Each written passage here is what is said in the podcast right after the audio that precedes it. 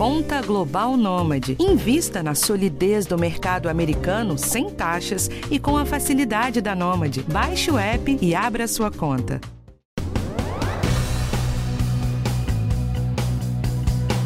Oi, tudo bem? Você sabia que quase metade das brasileiras fazem um diagnóstico do câncer de mama quando a doença já está avançada? E que mais de 60% só começaram um tratamento depois do prazo de 60 dias a partir da confirmação do câncer. Esse prazo de 60 dias está determinado pela lei brasileira.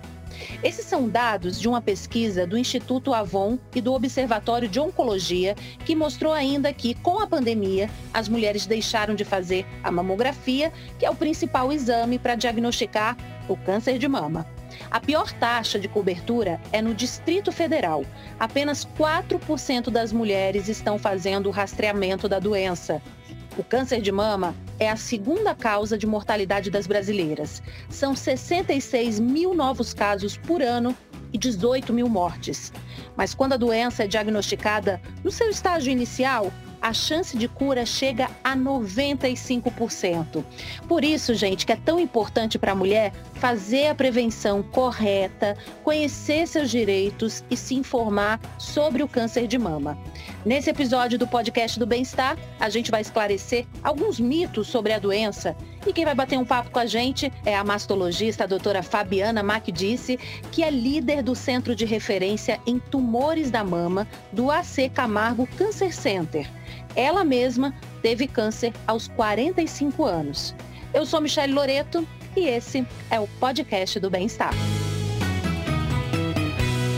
Doutora Fabiana, seja bem-vinda aqui ao nosso podcast do Bem-Estar. Muito obrigada, Michele. Muito obrigada pelo convite. Obrigada a todos os ouvintes. Eu espero que seja um papo bem gostoso para desmistificar aí uma série de questões sobre câncer de mama. Para a gente começar, conta um pouco sobre a sua história com câncer de mama. Bom, Michele, eu posso dizer que a minha história de, com o câncer de mama é bem longa, visto que eu sou de uma família onde existem muitas, muitas pessoas com câncer. Meu próprio pai teve câncer de estômago quando eu estava no segundo ano da faculdade. E pelo fato de trabalhar em oncologia, muitas foram as mulheres que já passaram pela minha vida e foram imprimindo em mim o que eu costumo dizer, é, algumas memórias ou alguns aprendizados que trouxeram para mim mesma, quando eu tive o diagnóstico de câncer de mama aos 45 anos, um pouquinho de cada uma delas. Costumo dizer que é como se eu fosse a construção de uma colcha de retalhos das histórias de todas as pessoas, de todas as mulheres e homens que passaram é, por mim ao longo de todos esses anos de trabalho com oncologia. Eu imagino que como a senhora conhece muito, né, da doença, como é que foi receber essa notícia, né? Independente de, de quem seja, né? Se você é uma pessoa simples, que não tem muito conhecimento, ou uma pessoa, uma cientista, uma médica que tenha muito conhecimento sobre a doença, é sempre difícil. Não existe um momento onde você possa dizer que receber o diagnóstico de câncer seja fácil. E eu acredito que uma das grandes dificuldades dos médicos, né, ou talvez a grande dificuldade minha como médica, é que às vezes nós somos sempre levadas a pensar mais na exceção e naquilo que pode dar errado, ao invés de pensar naquilo que pode dar certo. Por esse motivo, é, é sempre tão difícil. Mas eu sempre voltava é, e repensava que no final das contas eu preciso acreditar, né? É preciso acreditar na, no que se fala, né? E então, todas as vezes que você dá um diagnóstico de câncer, que você orienta uma mulher a fazer mamografia e diz para essa mulher que cuidar de si é importante para que um diagnóstico precoce seja feito e ela esteja curada da doença, é isso que precisa reverberar na cabeça de todas as médicas que porventura um dia tenham câncer de mama. E foi exatamente então o que eu fiz. Eu tirei a minha capa, né, tirei meu avental, tirei meu crachá e eu fui ser uma das pacientes que eu de fato sempre atendo. Então acredito que nesse momento é, eu consegui prestar atenção de que realmente eu fiz a, a, a, coisa certa, então eu fiz o meu diagnóstico, tive o meu diagnóstico de câncer de mama através da mamografia. Uh, nós sempre orientamos as mulheres que devem fazer seu diagnóstico, uh, seus exames de rotina, mesmo sem sintoma algum a partir dos 40 anos, era exatamente o que eu fazia. Então fiz meu diagnóstico através da mamografia aos 45 anos de idade. Então, quando você acredita e faz aquilo que você sabe que é o correto a ser feito, as coisas acabam sendo um pouco mais facilitadas. Agora, muita gente acha que é o câncer de mama é uma doença só que acomete mulheres mais velhas, né? Mas não é bem isso, né? Mulheres novas também podem ter câncer de mama, né, doutora? Sim, câncer de mama, Michele, pode acontecer em qualquer idade. É óbvio, em qualquer idade, em qualquer gênero, inclusive, porque mulheres têm câncer de mama e homens também têm. E é impressionante que a cada conversa, acredito fortemente que alguém que esteja ouvindo esse podcast nesse momento vai se surpreender com essa notícia. Nossa, mas homem também pode ter câncer de mama? Então é importante se dizer que todas as pessoas que têm a mama podem ter câncer de mama. Óbvio que o aumento desse risco é a partir dos 40 anos e ele aumenta sobremaneira depois dos 50, já que é uma doença que nós consideramos uma doença é, de caráter degenerativo, ou seja, conforme a gente vai envelhecendo, os fatores de risco vão se somando e a gente vai tendo maior risco, mas todas as pessoas podem ter câncer de mama. Por esse motivo que o rastreamento, é, o rastreamento que significa? É a identificação antes de um sintoma acontecer daquilo que é muito frequente. Então é mais frequente a partir dos 40, nós orientamos a mamografia a partir dos 40. Mas não significa que uma mulher com menos de 40 anos não possa ter câncer de mama. Sendo assim, é, é devido, né? é importante que todas as mulheres conheçam o seu próprio corpo é, e procurem um mastologista, procurem um médico caso tenham algum sintoma. A partir dos 40 anos tem que fazer todo ano a mamografia, né? E quem tem histórico na família de câncer de mama, tem que começar antes? Sim, essa é a grande questão. É, pode ser que quem tenha muitos casos de câncer na família tenha que realmente começar a fazer sua mamografia numa idade mais precoce. É óbvio que o mais frequente, diferente do que se imagina, é que o câncer de mama, ele, ele acaba acontecendo pelo fato de nós sermos mulheres, estarmos envelhecendo todos os dias, e é uma porcentagem pequena, em torno aí dos seus 10% de câncer que tem a relação com hereditariedade. Então, a cada né, 100 mulheres que têm diagnóstico de câncer, nós temos a vasta maioria que tem câncer não por conta de história familiar, e sim porque são mulheres e estão envelhecendo todos os dias. No entanto, e essas mulheres, elas precisam começar a sua mamografia a partir dos 40 anos. E segundo a recomendação da Organização Mundial da Saúde, o ideal que seria que nós tivéssemos pelo menos aí 70% das mulheres é, fazendo os seus exames a partir dos 40 anos anualmente. As mulheres com menos de 40 anos, que têm uma história familiar muito significativa, isso não significa, Michele, necessariamente só a mãe com câncer de mama, mas sim, por exemplo, três parentes com câncer, é, o fato de você ter por exemplo, uma, uma pessoa com câncer de mama numa idade muito precoce, ou seja, ah, eu tenho uma tia ou uma prima com câncer de mama aos 35 anos ou mesmo aos 40 anos, é, antes, dos, né, antes dos 45, existe uma menor, um menor número de pessoas com câncer. Então, se você tiver um grande número de parentes com câncer, nem que não seja só câncer de mama, é, se você tiver parentes com câncer de mama numa idade muito precoce, e principalmente se for, forem parentes de primeiro grau, que é o que a gente chama de mãe, irmã, pai, essa pessoa precisa conversar com o médico para checar se de repente ela não tem que começar o seu exame um pouquinho antes. Via, via geral, vou te dar uma dica. Uh, se você tem muitos casos de câncer na família, pega aquela pessoa que teve o caso mais cedo. Por exemplo, teve um caso de 45 anos na minha família. Uma paciente com uma. Tive uma tia com câncer com 45 anos. Tira 10 anos, 35 seria, teoricamente, o ideal para você começar a fazer o seu exame de mamografia. Uma regrinha básica, né? Mas só para quem estiver ouvindo, então, é tentar checar isso. Ah, eu tive. Minha mãe teve câncer, mas foi aos 50. Ok. Então começa com 40, mas aos 40 já é a idade que se tem que começar mesmo. Então fica uma, uma dica aí para quem está ouvindo, né? De repente pensar, será que eu sou a pessoa que tenho que começar a fazer antes? Então usa essa regrinha que pode te ajudar. Boa dica, doutora. É, eu queria saber se é mito ou verdade, né? Que é o fato de amamentar vai proteger totalmente a mulher contra o câncer de mama. É mito, Michele. Infelizmente, é, é um mito que tem muitas mulheres que se apegam a ele como se fosse blindagem. A, a, amamentação, ela ajuda como uma sementinha. Sabe aquela história que a gente ouvia da nossa avó, de grão em grão a galinha enche o papo? Então, é um grãozinho que ajuda como fator de proteção. No entanto, não é blindagem. Eu canso de receber no consultório pacientes que chegam falando, doutora, esse exame não deve ser meu, porque eu amamentei três, quatro, cinco filhos. Não é possível. Me disseram que se eu amamentasse, eu não teria câncer. Mas não funciona assim.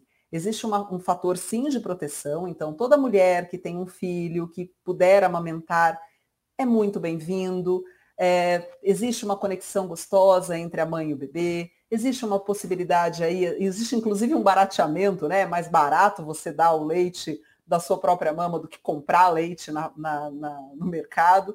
Mas a questão é, isso é algo que pode ser feito, não é conseguido por todas as mulheres, né? Existem algumas mulheres que não conseguem amamentar é, e que às vezes se culpam muito por conta disso ou acham, puxa, não amamentei, então vou ter câncer de mama. Então vamos, vamos resolver essa situação aqui de vez por todas é, a amamentação ela funciona como um, um grãozinho, um fatorzinho ali de proteção, mas ela não blinda. Você pode ter amamentado e ainda assim ter câncer de mama. Eu amamentei dois filhos e eu tive câncer de mama. Está aqui um exemplo vivo sobre isso.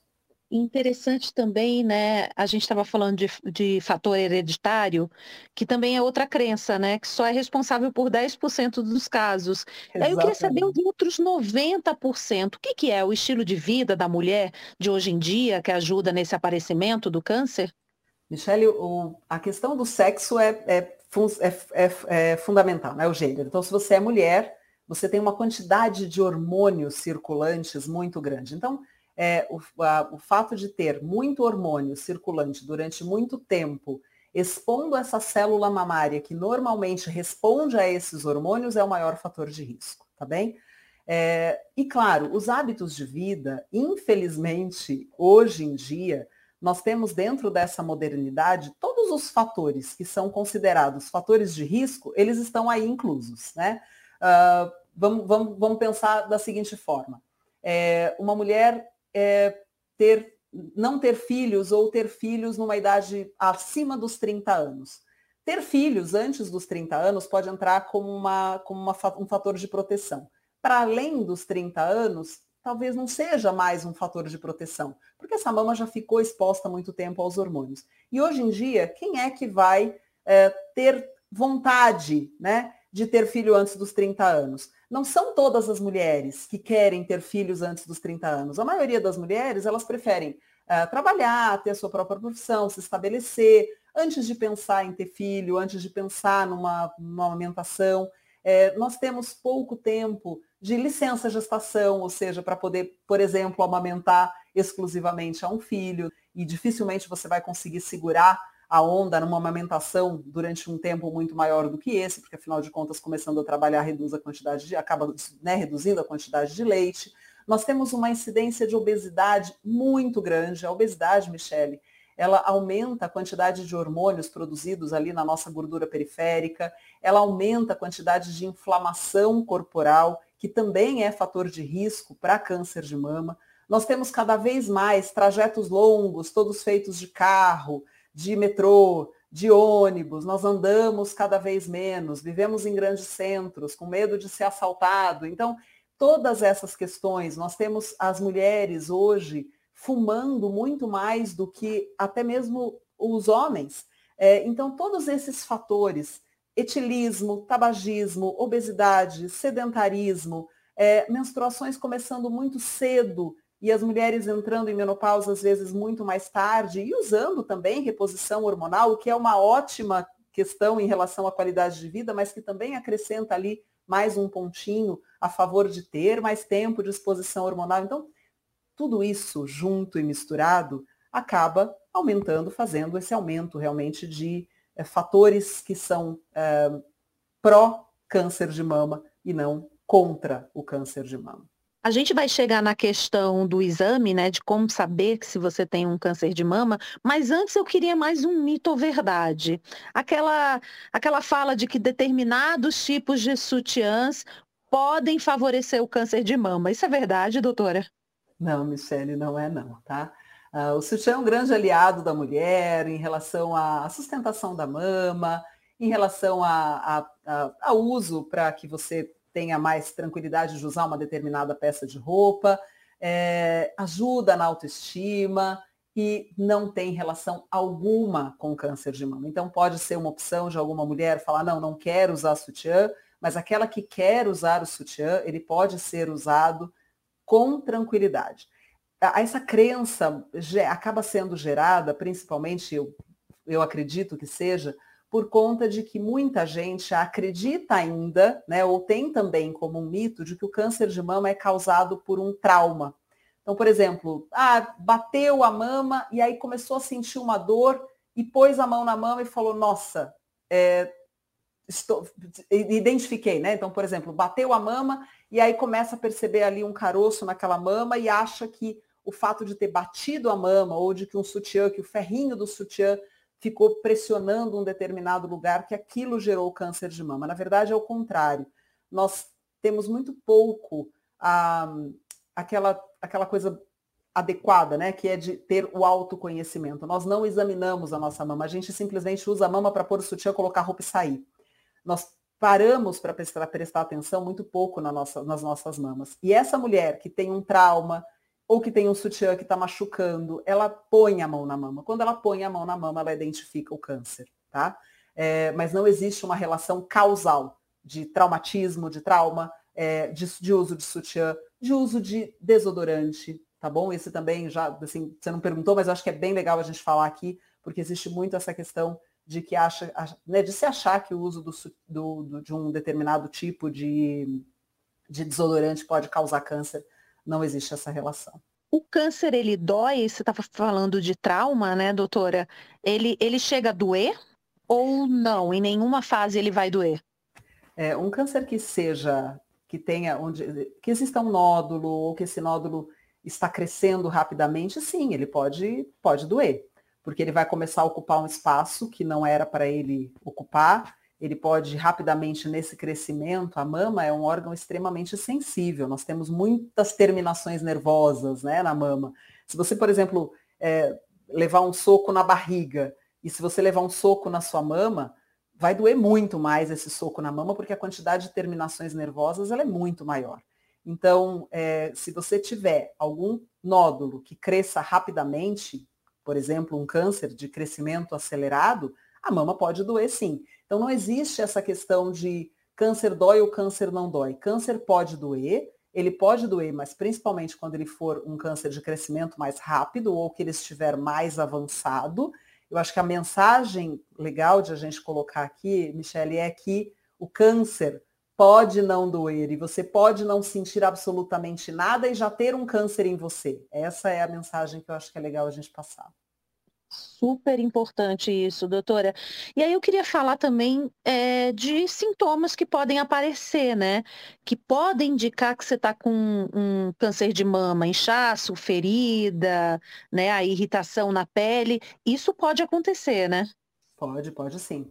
Pode, não era o que a gente gostaria, né? Se você me perguntasse, puxa, doutora, é, se está nessa fase de já existir uma manifestação clínica, ou um inchaço na pele, ou uma descamação do mamilo, ou uma úlcera, um sangramento, ou um caroço muito grandão, ou uma mudança da mama, né? um bico muito para fora, o outro muito para dentro, retração, é, significa que já existiu uma modificação na anatomia dessa mama por conta de um tumor que está crescendo aí. Né?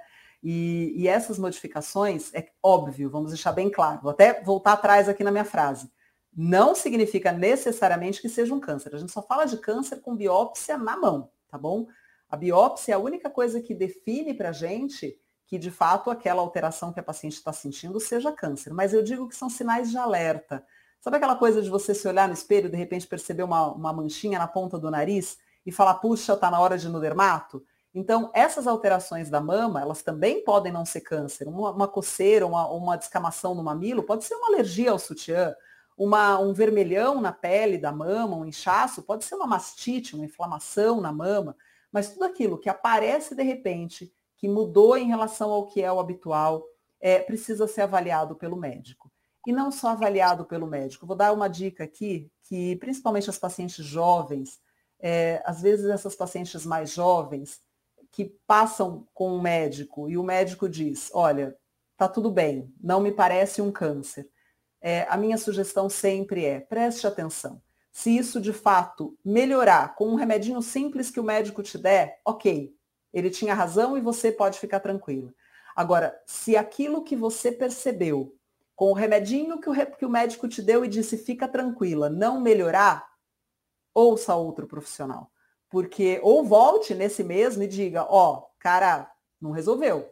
Porque isso pode ser um câncer e que de repente pode ser algo que não parecia ser, ou você não estava na idade que teoricamente poderia acontecer, é, mas pode ser um câncer de mama. Uma coisa que eu acho que é bem legal a gente falar aqui, por exemplo, grávida que tem caroço na mama. E ela chega no, no médico e o médico fala, ah, fica tranquilo, isso é leite. É, então, muita calma nessa hora, tem que ter certeza, né? Porque câncer também pode acontecer numa gestante. Então, essas dicas eu acho que são importantes para quem estiver ouvindo, né? Então, assim, ah, tive alguma coisa, passei no médico, ele não deu atenção, uh, puxa, falou que certeza, não é nada, mas não pôs a mão na minha mama, não me examinou, não pediu para eu voltar, me deu um remedinho que não adiantou absolutamente nada, foi, foi água com açúcar, volta no profissional ou troque de profissional, mas não deixa as coisas passarem. Vamos começar agora a falar de exames, né? Primeiro eu quero falar do exame de toque. Eu quero saber primeiro se ele é suficiente para diagnosticar o câncer, se ele ainda é recomendado, doutora. O toque é sempre necessário. O toque é importante para que a mulher tenha conhecimento sobre o próprio corpo. Existe né, essa, essa essa fala de que de autoexame. Eu vou ser sincera, Michelle, eu não gosto muito desse autoexame, porque dá a impressão de você estar tá passando para a mulher essa responsabilidade de se examinar e se dar um próprio diagnóstico. Não é assim. A mulher ela precisa conhecer o próprio corpo, então sim, ela precisa saber qual é a textura da sua mama, da mesma forma como eu posso te perguntar aqui agora, uh, nós estamos num podcast, estamos só com a voz, mas eu posso perguntar, Michelle, por favor, se descreva para mim. E você vai dizer, eu tenho cabelo curto, comprido, minha pele do tom tal, meus olhos são de tal cor, eu uso ou não um óculos. Então você tem que ter o conhecimento sobre a sua mama. Então isso só você só faz se você encostar a mão nela, né? Então conhecer a própria mama é importante. Mas é o suficiente? Não. Não é o suficiente. É, a mulher, a partir dos 40 anos, precisa de algum exame adicional, que é a mamografia, que é o único exame, inclusive, capaz de reduzir mortalidade por câncer em mais ou menos aí 30%. Quando essa mulher autoexamina a sua própria mama e percebe um caroço, esse caroço ele pode ou não ser câncer, essa mulher tem que ir ao médico para poder fazer essa avaliação e ter certeza do que está acontecendo, mas pode ser que a biópsia seja necessária e que não seja um câncer. Assim como pode ser e aí imagina que esse câncer já não é tão pequenininho a ponto de ela mesma ter se percebido dele. Então, padrão ouro para diagnosticar, né, saber se é o câncer, né, tem, existe a biópsia também, mas seria através de exames a mamografia, né? Ultrassom também resolve ou não? Mamografia é o principal? Mamografia é o principal. Tem muita gente, claro, que pode dizer que, puxa, mas a minha mama era muito densa e o meu diagnóstico não foi através da mamografia, foi ou um caroço que eu palpei, ou o ultrassom só que conseguiu identificar, mas isso não é a maioria. A, o ultrassom ele pode nos ajudar, principalmente naquela densidade mamária muito grande, porque aí a gente consegue é, ver também é, se, mesmo com uma mamografia onde se teve dúvida ou que teve uma dificuldade técnica porque a mama era muito densa, né? A mama densa, vou, vou dar um exemplo aqui, pode, ter que, pode ser que alguém esteja ouvindo a gente falar e vai se perguntar, mas doutora, o que, que significa uma mama densa, né? Imagina o seguinte, pega uma árvore cheia de, flor, de folha, lotada de folha, põe uma maçã lá dentro e fala, olha, veja se tem ou não uma maçã aqui. É, se essa árvore tiver muito frondosa, com muitas folhas, ou seja, se for uma mama muito densa, talvez você tenha certeza que a maçã está lá dentro, mas você não tem capacidade de identificar, porque você não consegue ver através dessa grande densidade. É, se você der uma chacoalhada nessa planta, ela cair as folhas, ou se você apertar mais, né? Por isso as pessoas, às vezes, mulheres reclamam que tem que apertar. Tem, porque você tem que deixar essa mama mais fina para conseguir tentar identificar essa maçã lá no meio, né? De uma árvore muito frondosa. E nesse contexto, o ultrassom ele pode sim ajudar a identificar alguma, alguma alteração. Então, se a mulher tem uma mama muito densa, o ultrassom ele pode ser necessário sim. Mas o padrão ouro, se a gente for falar, doutora, fala aí um exame que é aquele exame que a partir dos 40 anos eu tenho que fazer, a mamografia. Quem tem prótese de silicone pode atrapalhar na detecção do câncer? Tem que fazer também a mamografia, tem que fazer ultrassom por estar né, uma mama mais densa. Qual é o aconselhamento? A mamografia ela tem que ser feita independente da presença ou não da prótese. E pode ficar tranquila para quem tiver prótese, a prótese aguenta. Né? A qualidade da prótese ela, ela foi criada, ela tem um mecanismo ali de segurança para se fazer a mamografia, fazer essa pressão e essa prótese não estourar. O que existe é que existe um plus aí, né? Se você tem, normalmente a gente com quatro incidências básicas, duas que apertam a mama de cima para baixo e duas que apertam ali de ladinho, é, nós conseguimos, em quatro filmes, a gente consegue todas as imagens que a gente precisa. Se a paciente tem uma prótese, você tem uma manobra chamada Eklund, onde você empurra essa prótese e puxa só o tecido mamário. Então, essa mulher acaba tendo que fazer um pouquinho mais é, de imagens do que aquela mulher que não tenha a, a prótese. Acredito que hoje, junto, assim, com os exames mais recentes que a gente tem, com a qualidade técnica das mamografias, é, não vou dizer que a, que a prótese ela atrapalhe, sabe, Michele? Ela pode talvez dificultar uma biópsia, quando essa biópsia ela tiver que ser feita bem posterior, porque pode existir, por exemplo, o risco de você perfurar a prótese, então tem que ver tecnicamente um bom centro para fazer esse exame se você precisar, alguém que tenha aptidão realmente para garantir tanto a biópsia bem feita quanto a não perfuração da sua prótese, né? É, mas eu acho que a gente tem hoje metodologias que são muito adequadas e que essa mulher que tem a prótese, ela tem que lembrar que ela ainda assim precisa é, fazer o seu exame de mamografia. E mais importante, é, a mulher que vai colocar uma prótese, não realizar uma cirurgia plástica estética ou a colocação de uma prótese, uma redução de mamas, sem ter passado antes com um mastologista para liberar essa mulher para uma cirurgia. Porque uma das coisas mais difíceis que a gente tem é aquela paciente que faz a cirurgia plástica e depois chega para a gente com aquele tecido que o plástico manda para análise, e nesse tecido a gente descobre um câncer de mama. Quem tem prótese, é interessante também fazer ultrassom? Sim, o ultrassom ele pode ser um grande adicional para quem tem a prótese de silicone. Não Agora, necessariamente uma regra, tá? Sim, sim, não necessariamente uma regra. Agora, existem leis que protegem né, as pessoas que têm suspeita ou diagnóstico de câncer. Eu queria saber quais são elas e como a mulher pode ir atrás dos seus direitos se não tiver esses prazos obedecidos? Bom, uh, existem leis sim. Essas leis são as leis de 30 dias e a lei dos 60 dias. Acho que é interessante essa mulher saber, ela, todas elas precisam realmente de, uma, de um conhecimento a respeito disso. Então, para que, no mínimo, né, é, do ponto de vista legal, eu talvez não saiba orientar essas mulheres, mas do ponto de vista médico, é, ela precisa saber que se ela chega com uma questão se ela sente alguma coisa ou se ela precisa de um exame, ela tem o direito por lei, dentro dessa lei chamada Lei dos 30 Dias, de que determinada a paciente que tenha uma suspeita de câncer, os exames para confirmar ou excluir esse diagnóstico tem que ser feito em até 30 dias. E uma segunda lei, que é a chamada Lei dos 60 Dias, que garante a essas pacientes que são, que utilizam o Sistema Único de Saúde, o SUS, que a partir do diagnóstico, da biópsia do diagnóstico, que ela tenha 60 dias para que esse tratamento oncológico seja realizado.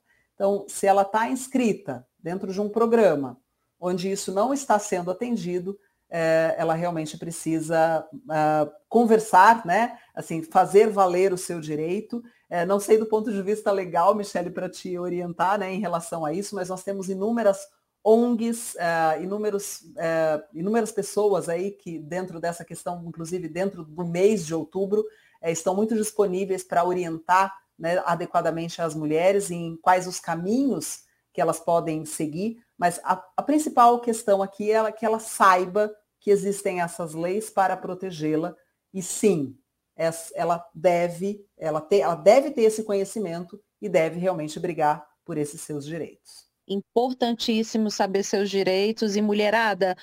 A gente tem que fazer exame. Eu sei que dói, que é desconfortável, mas é melhor aquele ditado, né, doutora? Tão batido, é melhor prevenir do que remediar, né? Exato. E existe um ditado que as mulheres usam muito. Ah, mas doutor, eu não faço não, porque quem procura acha. Então vamos rever essa frase. quem procura acha e quem acha cura. Doutora Fabiana, muito obrigada pela sua participação aqui no nosso podcast do Bem-Estar, viu? Muito obrigada a você, Michele, pela oportunidade. Espero que ajude a muitas mulheres a compreender aí um pouquinho desse processo e o objetivo do nosso Outubro Rosa, que é tratar, cuidar adequadamente das nossas mulheres no Brasil. E continuar fazendo o, o exame e toque, tudo, não só em outubro. Exatamente. do é ano. Muito... Exatamente. O mês de outubro tem que ser os 12 meses do ano, porque você é importante os 12 meses do ano, né? Não é só em outubro, com certeza. com certeza. E olha, muito obrigada também a você que acompanha o nosso podcast do Bem-Estar. Eu sempre gosto de lembrar que toda quarta-feira tem assunto novo por aqui. E esse podcast teve direção de Karina Dorigo, gravação Ana Amélia Bazella, produção Adriana Soderi e edição do nosso querido Guilherme Matucci. Eu sou Michelle Loreto e vejo você na próxima. Um cheiro. Tchau, tchau.